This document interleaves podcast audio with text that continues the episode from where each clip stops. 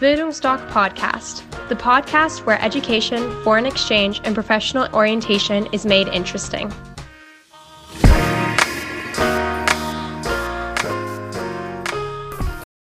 Bildungsdoc Podcast, the podcast where education, foreign exchange, and professional orientation is made interesting.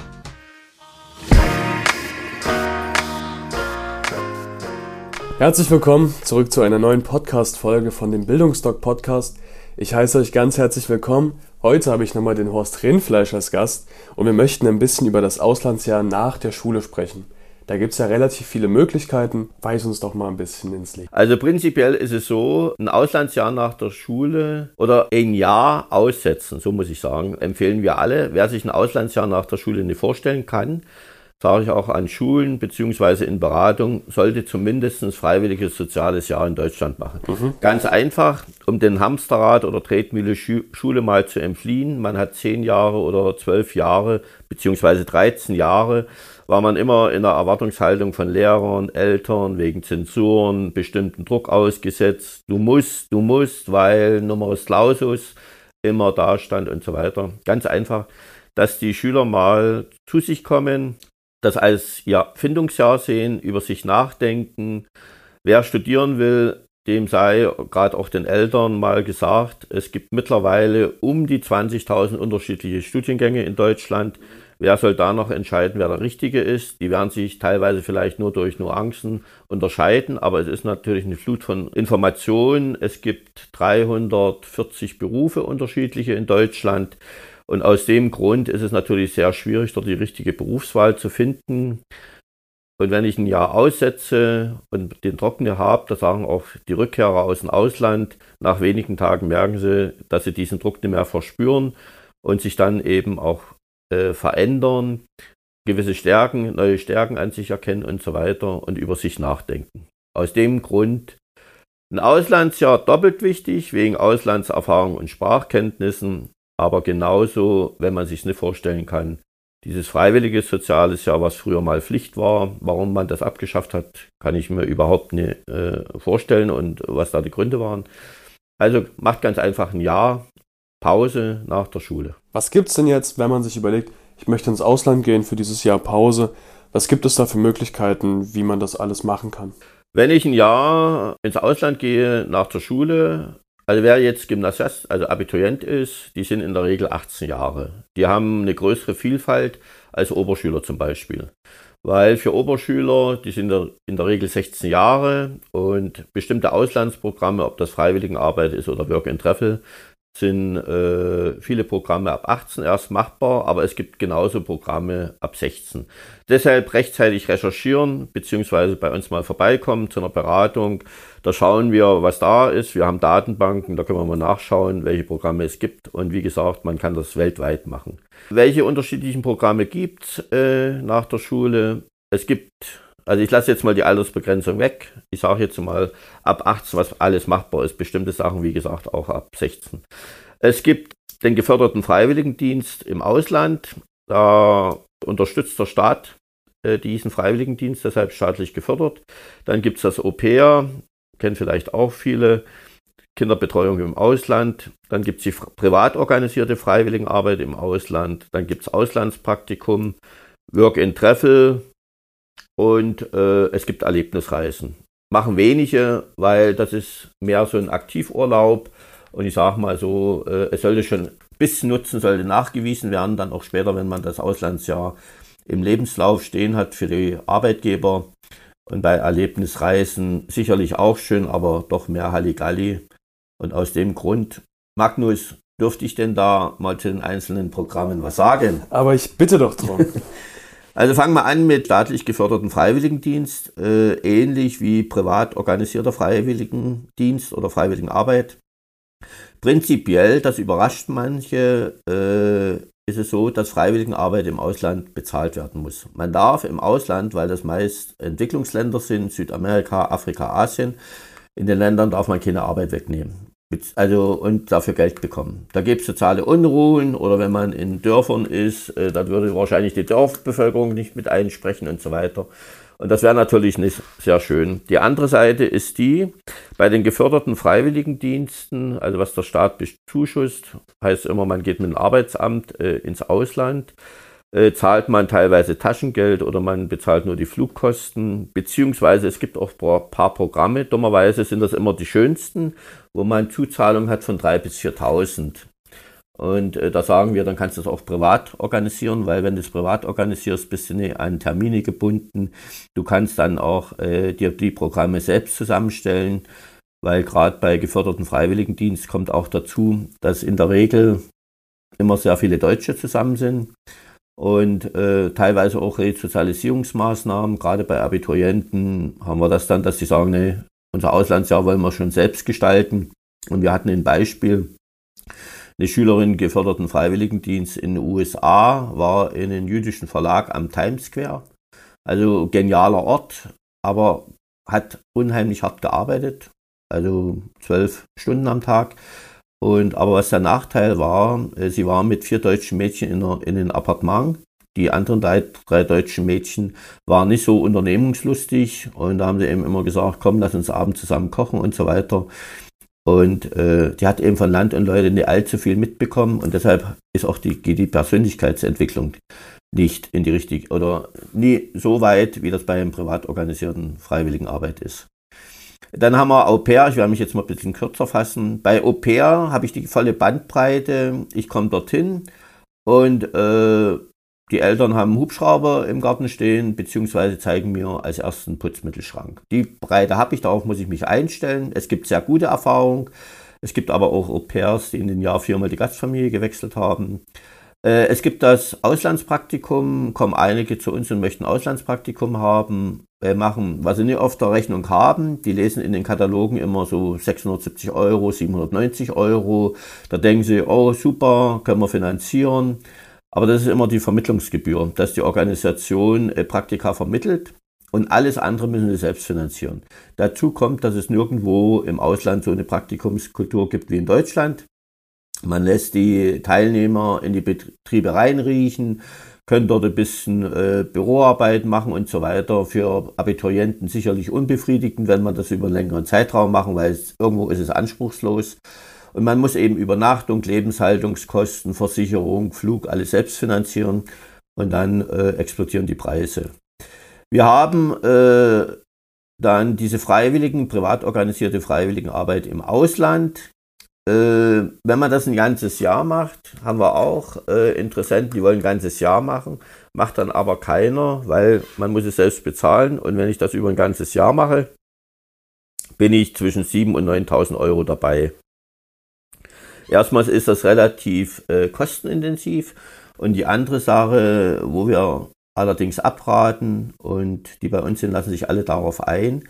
Die machen maximal zwei, drei Monate Freiwilligenarbeit im Ausland. Äh, hängt damit zusammen bei Freiwilligenarbeit und das ist genauso mit den geförderten Freiwilligendiensten im Ausland. Du bekommst eben von früh bis abends gesagt, was du machen musst. Und das, liebe Schüler, Zuhörer, kennt man ja oder kennt ihr von der Schule oder von euren Eltern zu Hause, dass ihr immer gesagt bekommt oder bekommen habt, was ihr machen sollt und wann ihr da sein sollt und so weiter. Und äh, wer älter ist, über 18 und so weiter, möchte auch mal sein Leben selbst gestalten. Deshalb empfehlen wir zwei, drei Monate Freiwilligenarbeit. Viele machen das in Südamerika, die schon Spanisch hatten um das Spanisch zu vertiefen, beziehungsweise die noch kein Spanisch haben, um Spanisch zu lernen. Nach zwei, drei Monaten kann man sich auf alle Fälle sehr gut verständigen. Beispiel auch, die jetzt zum Beispiel schon wissen, dass sie Lehramt wollen mal studieren. Äh, die schicken wir nach Afrika oder Südamerika. Dort können sie als Lehrer arbeiten, unterstützend, also in alleiniger Verantwortung, aber bekommen dann immer mit, was alles dazugehört, Unterrichtsvorbereitung, Nachbereitung etc. Darauf lassen sie sich auch ein. Und ansonsten bei der Freiwilligenarbeit kann man dann eben wählen Soziales, Building, äh, Tierschutz, Naturschutz. Manche wählen auch Tierschutz, Naturschutz, um das, ob das vielleicht dann später mal für Studium ist. Aber wie gesagt, zwei, drei Monate und dann im Anschluss fliegen sie zum Work and Travel. Work and Travel ist deshalb so genial, weil man genau für ein Jahr ein Work and Holiday Visum bekommt. Und dem Land ist es egal, was man in den Jahr macht. Außer man wird kriminell, dann fliegt man raus. Äh, aber da hatten wir noch nie Angst, dass das ein Teilnehmer von uns wird. Und das Schöne ist auch, äh, es ist die Crashschule fürs Leben, weil ich muss mein ganzes Leben selbst organisieren. Ich frage gerade die Schüler immer, wäsche deine Wäsche zu Hause selbst. Überraschenderweise tun das sehr wenige, auch Mädchen. Äh, das muss man im Ausland alles lernen bzw. organisieren. So, man entscheidet selbst, mit wem man mitfährt, wo man arbeitet. Äh, das Schöne daran ist, die Rückkehrer berichten immer davon, äh, am Ende stehen wir da und haben nichts mehr und sind total glücklich, weil alle minimieren sich und manche kommen mit 200 Euro im Monat durchs, äh, durchs Land. Und das sind eben Erfahrungen. Aber wie gesagt, wir werden auch bei Work and Travel wird der Magnus schöne Interviews führen von Rückkehrern, weil Work and Travel ist so spannend und man kann so viel machen. Manche nehmen das Land dann, um andere Länder zu bereisen und so weiter und so fort. Lasst euch ganz einfach darauf ein. Wie gesagt, so eine Kombination äh, drei Kontinente in zwölf Monaten läuft bei uns ganz gut. Das ist eben zwei, drei Monate Südamerika mit Spanisch, äh, dann Work and Travel, Australien, Neuseeland, Kanada sind die bekanntesten. Und äh, auf der Rückreise oder während Work and Travel zum Beispiel asiatische Länder besuchen. Das sind so die drei Kontinente in zwölf Monaten. Wenn man das macht, ist man ungefähr bei 5000 Euro, macht man ein reines Jahr Work and Travel und hat alles, was man sich vorstellt. Auf Freiwilligenarbeit kann man während äh, Work and Travel machen äh, ist man bei einem Basispreis von 2.500, da ist alles komplett drin. Sind auch die Eltern und Schüler in der Regel überrascht, dass es so günstig ist. Also Versicherung drin, äh, Hin- und Flug, Rückflug alles. Und ja, wie gesagt, Magnus, ich könnte erzählen und erzählen, aber das sprengt dann wieder unsere Zeit. Ich habe noch mal kurz eine Frage und zwar, was ich mal gelesen hatte, war, dass man auch nach dem Abitur zum Beispiel in die USA gehen kann und dann da nochmal aufs College gehen kann oder sowas in die Richtung. Kannst du dazu vielleicht mal was sagen? Also prinzipiell ist es so, guter Hinweis, äh, Magnus, man kann nach dem Abi kann man ein College besuchen. Man kann das in England machen. Wir haben jetzt zwei Teilnehmerinnen, äh, die wollten das unbedingt. Die gehen aufs College nach England, also das Boston College. Und da ist äh, dieses Jahr ist berufsorientiert. Die können dort verschiedene Branchen nehmen oder zwei, drei Branchen sich zusammenstellen und können dort das College besuchen, wohnen in einem Studentenhaus, sind über 18, sind äh, mit internationalen äh, Schülern zusammen und es ist eine geniale Zeit. Ich würde raten, Boston College ist um die 9000 Euro, also überschaubar, sind die äh, Schüler und Eltern auch überrascht, weil es ein guter Preis ist. Wenn ich USA auf ein College gehe, das ist schon re relativ preisintensiv. Also da muss ich auch damit rechnen, also 18, 20.000 aufwärts. Also das College kann man machen, wenn man es unbedingt möchte. Aber wie so oft gibt es hier auch ein Aber. Ich sage mal so, wer 12 oder 13 Jahre Abitur gemacht hat und danach auf ein College geht, er hat zwar jetzt, äh, kann sich seine Fächer selbst zusammenstellen, seinen Schulalltag, aber irgendwo ist er immer wieder auch ein Leistungsgesetz unterworfen. Er strebt wieder, entwickelt Ehrgeiz. Wir raten, wenn es nicht unbedingt sein muss, macht Work and Travel, Freiwilligenarbeit, ganz einfach mal, um aus dem ganzen Karussell rauszukommen, durchzuatmen und wie gesagt, das Leben mal zu genießen, weil wir geben immer unseren wichtigsten Hinweis, wo manche Eltern mit Augen rollen. Viele Schüler sagen, ah, das kriegen wir hin und freuen sich. Der wichtigste Hinweis ist immer, wenn sie ins Flugzeug steigen, sollen sie keinen Plan haben. Also wirklich sich mal fallen lassen und alles mitnehmen, was geht, ihren Intuitionen folgen. Und dann wird das das beste Jahr ihres Lebens. Ach du, das klingt doch alles wirklich, wirklich interessant. Ich glaube, du hast viele Leute wirklich interessiert gemacht. Deshalb direkt jetzt die anschließende Frage. Wie sind denn so die Erfahrungen? Wie kann man das am besten finanzieren? Also prinzipiell eins, unsere Abiturienten äh, bekommen Mitte Juni jeden Jahres ihre Zeugnisse, also ihr Abi-Zeugnis. So viele mittlerweile gehen Anfang, ab Anfang Juni bis Ende August arbeiten, weil sie sagen, passiert dann so und so nicht viel. Die anderen gehen dann von Mitte Juni, also wenn sie ihr Abi-Zeugnis bekommen haben, bis Ende August arbeiten. Überall gibt es Mindestlohn und wir empfehlen auch immer, wenn Sie zu einem Arbeitgeber gehen und sagen, wir würden hier gern arbeiten. Es ist Sommer, viele gehen in die Biergärten. Mittlerweile gibt es auch, auch konkret äh, Anfragen, weil viele jetzt auch das Trinkgeld mitgeben. Das gab es früher nie, weil ganz einfach Fachkräfte fehlen, Leute, Kellner fehlen, also Leute fehlen. Und äh, was wir immer empfehlen, den Arbeitgeber sagen, äh, wir wollen ins Ausland ein Jahr. Weil jeder Arbeitgeber hat einen anderen Blickwinkel auf den denjenigen, der ins Ausland will. Weil dann wissen auch, die wollen arbeiten und die werden auch sehr gern genommen. So, und in den zweieinhalb Monaten verdienen die sich um die zweieinhalbtausend, manche dreitausend. Also es kommt drauf an, manche auch drüber, äh, je nachdem wie die Arbeitsstelle ist. Manche haben eben durchs Trinkgeld auch sehr viel Geld. Und da können die sich diesen Basispreis, dieses Work and Travel, diese zweieinhalbtausend können sie sich selber verdienen. Und das machen sie auch ich denke mal zu 100 Prozent, die 2.500, ist auch der Ehrgeiz, dass sie sagen, ja. Und äh, die steigen dann in der ersten Septemberwoche ins Flugzeug, kommen Ende September wieder und Mitte Oktober geht Studium los. Also das ist ein ganz guter Plan. Der, auch dieses Jahr sind sie zwischen 1. und 10. September ins Flugzeug gestiegen, lassen sich alle darauf ein, weil sie sagen, das passt. So, was beim wenn wir jetzt sagen, was ich hatte vorhin äh, angedeutet, drei Kontinente in zwölf Monaten, also zwei, drei Monate Freiwilligenarbeit, beziehungsweise Restwork in Treffel, bin ich ungefähr bei 5000. Da muss man dann sehen, was man verdient hat äh, in den zweieinhalb Monaten, ob noch Reserven da sind. In der Regel unterstützen auch die Eltern ihre Schüler. Ich sage auch dann immer, man kann ja mal mit den Großeltern reden. Ich frage, wie das Verhältnis ist. Redet doch mal über eure Auslandspläne, weil ich kenne das von meinen Eltern auch, die haben meine Söhne unterstützt. Und dann sage ich immer, Leben ist geben und nehmen. Dann macht ihr natürlich auch was für Oma und Opa. Aber wenn sie euch unterstützen, ist das eine feine Sache, sodass auch diese 5000 finanzierbar sind. Was bei Work and Treffel dazukommt, vielleicht kennst du eine oder andere. Ich habe früher immer Kaution gesagt. Richtigerweise heißt finanzielle Reserve. Wenn ich nach Kanada einreise, muss ich 1600 Euro nachweisen als finanzielle Reserve auf mein Konto, beziehungsweise Neuseeland 2500, Australien 3500. Warum äh, ist das kein Problem? Äh, weil auch bei Eltern, wo es jetzt Geld nicht so locker sitzt, die sagen, wir nehmen das ganz einfach vom Sparbuch, äh, dass, ich, dass mein Kind das bei der Einreise nachweisen kann. Nach drei, vier Monaten kann das wieder zurückgebucht werden, also kann das dann wieder aufs elterliche Sparbuch zurückgebucht werden. Wichtig ist, dass das Kind ins Ausland geht.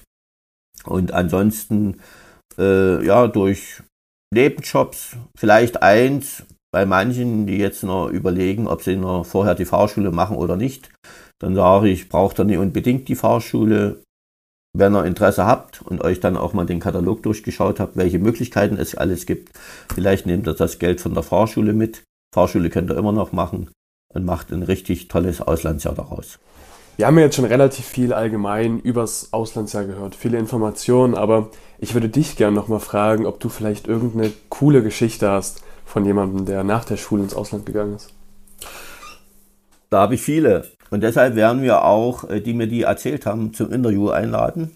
Da haben wir es immer live. Perfekt. Das brauche ich dann äh, weitererzählen. Aber äh, was mir jetzt gerade einfällt, da hatte mich mal eine Mutter angerufen und da merkte ich auch, wie, äh, ja, wie äh, rührend die ganze Sache auch für sie war. Äh, ihre Tochter ist mit einem Freund nach Australien gegangen und die Tochter ist nach ein paar Monaten erkrankt nicht ganz so einfach gewesen. Und ihr Freund hat sich um sie gekümmert und hat deshalb nicht gearbeitet. Und äh, auf alle Fälle war irgendwann das Geld zu Ende.